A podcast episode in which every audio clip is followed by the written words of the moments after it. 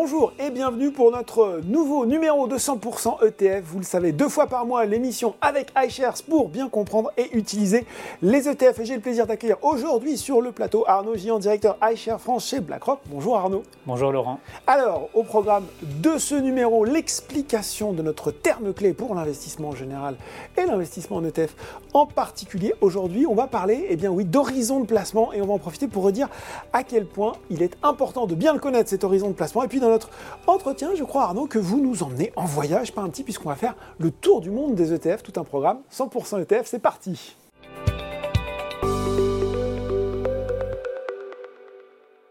Alors notre mot-clé aujourd'hui Arnaud, c'est finalement plus un critère qu'un mot-clé, pas le moindre en tout cas, hein, pour définir sa stratégie d'investissement, c'est l'horizon de placement. Euh, oui, tout à fait. Alors, je, ce qu'on entend par horizon de placement, c'est vraiment quand est-ce que je souhaite disposer mm. de mon épargne. Euh, et ça permet effectivement de, ensuite de constituer un portefeuille qui soit en adéquation avec, euh, avec ce terme. Donc, on peut avoir une réflexion en termes de, de projet. Mhm. donc ce projet peut être à court terme, hein, un achat immobilier, par un achat immobilier, ça peut être de moyen terme. et il peut y avoir même une constitution d'épargne pour mhm. un, achat moins important. Euh, jusqu'à effectivement euh, la préparation de, l'épargne retraite. En général, on est sur des temps beaucoup plus longs en fonction de votre âge euh, et pouvant aller même jusqu'à jusqu'à 30 ans pour les plus jeunes d'entre nous. Est-ce que ça veut dire, Arnaud, que à chaque horizon de placement, on a une stratégie d'investissement différente ou adaptée alors, adapté, c'est exactement le mot. En fait, d'un point de vue conceptuel, si vous voulez, le, il y a la volatilité euh, qui vient euh, se mélanger à la mhm. constitution de, ce portefeuille et ma capacité de, de, gérer cette volatilité, donc de gérer les variations de prix.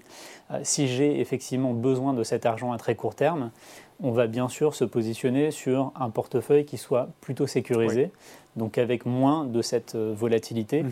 euh, et on va tendre plutôt sur euh, des investissements type obligataire dans lequel j'aurai effectivement la capacité de retirer mon argent avec une plus ou moins value, mais plus faible euh, que si j'ai un, horizon de placement qui est beaucoup plus long, euh, dans lequel je vais pouvoir supporter des variations, mais euh, qui peut être compensé par effectivement une croissance positive sur du long terme. Lorsqu'on est sur un horizon de 20 ou 30 ans, on peut effectivement avoir beaucoup plus de risques et notamment des, des participations dans le, le marché action qui est plus volatile, mm. mais avec euh, une espérance de rendement plus importante. Voilà, d'où l'importance, encore une fois, de bien le connaître, cet horizon de placement. Justement, on parle d'horizon, on va l'élargir, notre horizon, avec notre tour du monde des ETF, et c'est maintenant.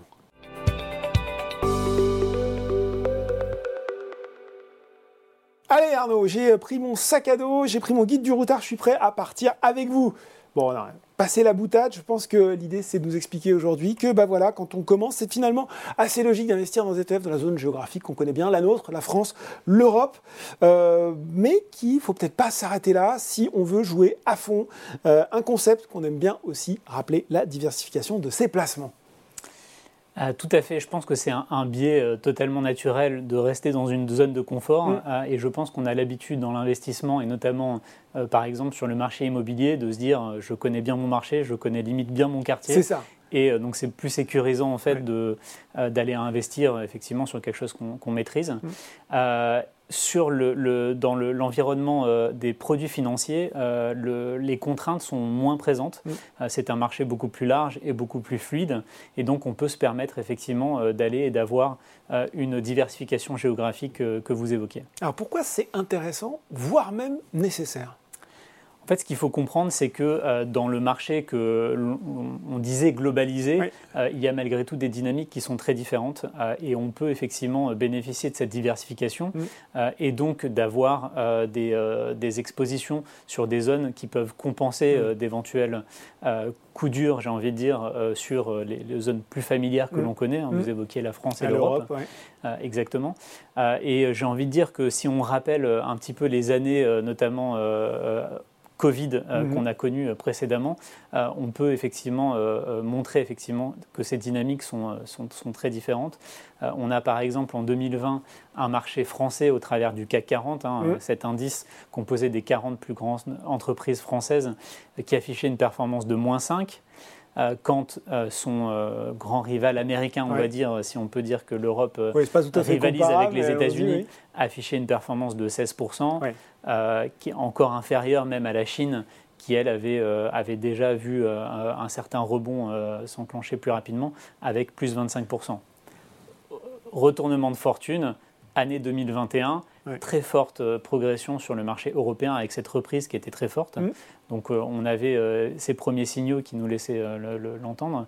aux États-Unis, on est effectivement encore sur cette poursuite. Donc là, il y avait un, petit alignement. Par contre, retournement complet en Chine avec la règle du Covid-0, j'ai envie de dire, ou en tout cas l'arrêt d'une partie de, de, son économie et donc une perte intégrale de ce qu'on avait connu en 2020. Donc des fortunes très diverses. Ouais, on, voit bien, on est convaincu de l'intérêt de ce tour du monde. Pourquoi on le fait en compagnie des ETF, ce tour du monde?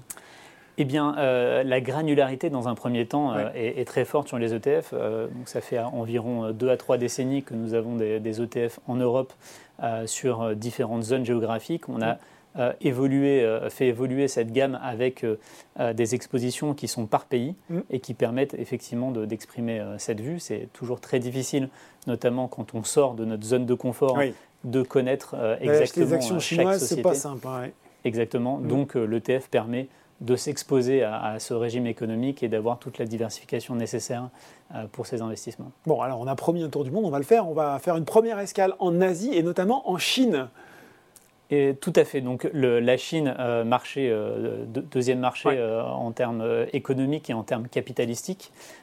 donc il a énormément évolué d'un point de vue infrastructure. Donc on peut, nous, maintenant, en tant qu'investisseur international, hein, du point de vue chinois, mhm. investir aussi bien sur des entreprises qui sont cotées à Hong Kong. Donc là, on a effectivement un marché qui s'était déjà établi depuis, depuis quelques années, voire quelques décennies. Euh, et également en fait le marché continental euh, qui euh, constitue en fait le, cœur de réacteur de cette économie chinoise qui est désormais depuis quelques années beaucoup plus disponible et accessible au marché notamment européen mhm. au travers de ce qu'on appelle les, les actions a. Oui, c'est. C'est des, titres particuliers dans lesquels qu'on va retrouver dans l'iShares China A-Shares euh, notamment, euh, qui permet d'accéder à ce marché euh, très spécifique. Bon, puisqu'on est en Asie, est-ce qu'on va, est-ce qu'on fait un petit crochet vers deux destinations peut-être moins évidentes que la Chine? Oui, tout à fait. Je pense que vous faites écho à la Corée et à Taïwan, qui sont, qui sont deux, gros, deux grosses parties mhm. effectivement en Asie.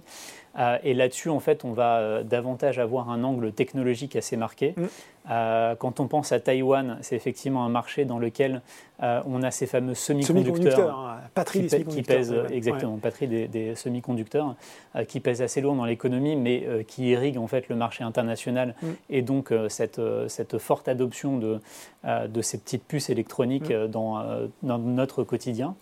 Euh, et en Corée, euh, effectivement, euh, une, économie qui est à la pointe de, la technologie, qui sert de, moteur de, croissance. Donc certes, sur cette année 2022, on connaît un peu le sort du segment technologique, on a la remontée des taux qui mm. a pesé sur les performances, mais malgré tout, on a des économies qui sont en avance sur leur temps d'un point de vue euh, euh, des banques centrales euh, et des actions de banques centrales qui ont été beaucoup plus précoces que les nôtres et donc avec une meilleure capacité à effectivement assouplir les, règles et probablement maintenir une croissance plus soutenue que ce qu'on connaît dans les marchés développés. Alors je crois qu'on a donc deux ETF, hein, c'est ça, sur ces deux pays, Arnaud? Exactement. Donc là, la nomenclature est assez simple, c'est le iShares MSCI Corée. Ah, c'est vrai que c'est ça. Euh, c'est bien. Et le iShares MSCI Taïwan. Bon, c'est très bien hein, pour ces noms. Euh, on est à Taïwan, on prend l'avion, cap sur l'Amérique latine et tiens, pourquoi pas le Brésil? Très bon choix. Ah. Euh, là-dessus, on est sur effectivement un, spectre très différent de ce qu'on connaît en Asie, qui mhm. sont plutôt en fait des, des pays euh, exportateur de, de, produits finis euh, et euh, importateur de matières premières. Le Brésil est un petit peu l'inverse. On le connaît en fait pour ses ressources naturelles mm. qui sont, se dit en passant, très variées. Il n'y a pas que le, pétrole dont ils sont exportateurs, mais effectivement, l'année 2022 a été, a été plutôt, plutôt bonne, mm. surtout par rapport au reste du marché, grâce au prix des valeurs de, de, matières, premières. Exactement. et au-delà de ça, comme vous le savez, il y a eu des récentes élections, donc il y avait une incertitude politique qui a été dissipée avec l'élection de, Lula mm. et probablement une, une, politique budgétaire assez maîtrisée. Euh, dans lequel on peut euh, imaginer effectivement avec la poursuite du prix des matières premières euh, qui, qui, est probablement qui va s'inscrire dans le temps, une, un très bon potentiel de, de, performance. Et là encore une fois, on est sur un nom relativement simple avec le iShares MSCI Brésil iShares MSCI Brésil. tiens, on va reprendre l'avion cap vers le nord. Comment, bien sûr, ne pas s'arrêter aux États-Unis, premier marché Premier marché de loin, en fait, quand on regarde la capitalisation boursière mm. euh, dans son ensemble, dans les pays développés, les États-Unis, ça représente environ 60%. On connaît effectivement les trajectoires euh, de performance mm. qu'ont connu euh, les grands indices. On va prendre l'exemple du S&P 500 avec le iShares S&P 500 qui représente les 500 plus grandes entreprises cotées aux États-Unis euh, et euh, qui est accessible avec euh, des frais de gestion très très modestes de 7 points de base. et je rappelle, hein, si vous en plus vous achetez ces produits sur Bourse Market, c'est 0 euros de frais de courtage. C'est toujours intéressant. Tiens, on va boucler notre périple, Arnaud, je vous propose, en, revenant à la maison, en Europe, où là aussi il y a quand même des choses à regarder. Quand bien, même. bien sûr, tout à fait. C'est là où on a probablement la plus grande granularité. Donc on a un, ETF sur les actions françaises. Mhm. On va avoir le MSCI France, donc iShares MSCI France on garde encore euh, cette même logique, dans lequel on va retrouver un peu plus que 40 valeurs euh, dans cet indice. On a euh, une cinquantaine de valeurs des, plus grandes capitalisations boursières en France et qui permet effectivement d'accéder au, au, pouls de l'économie française, j'ai envie de mhm. dire, au travers de, de cet ETF.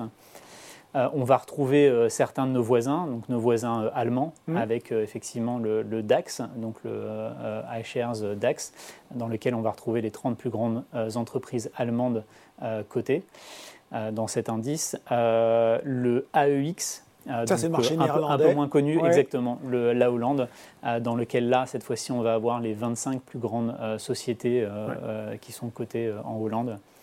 Euh... un indice peut-être plus large pour finir, le, le, le foot 600, c'est ça? Le foot 600. Donc là, en fait, on sort un petit peu de, de. On va dire l'Europe euh, aux, aux géographiques du terme, on va dire. Ouais. Euh, avec les 100 plus grandes entreprises britanniques euh, cotées. Bon ben voilà, merci Arnaud de nous avoir si bien guidés dans ce voyage virtuel au bilan carbone, ma foi, tout à fait raisonnable et nous avoir fait découvrir euh, des ETF portant sur chaque grande zone géographique. C'était un plaisir, merci. Voilà, 100% ETF, c'est fini pour aujourd'hui. On se retrouve dans deux semaines pour un nouveau numéro.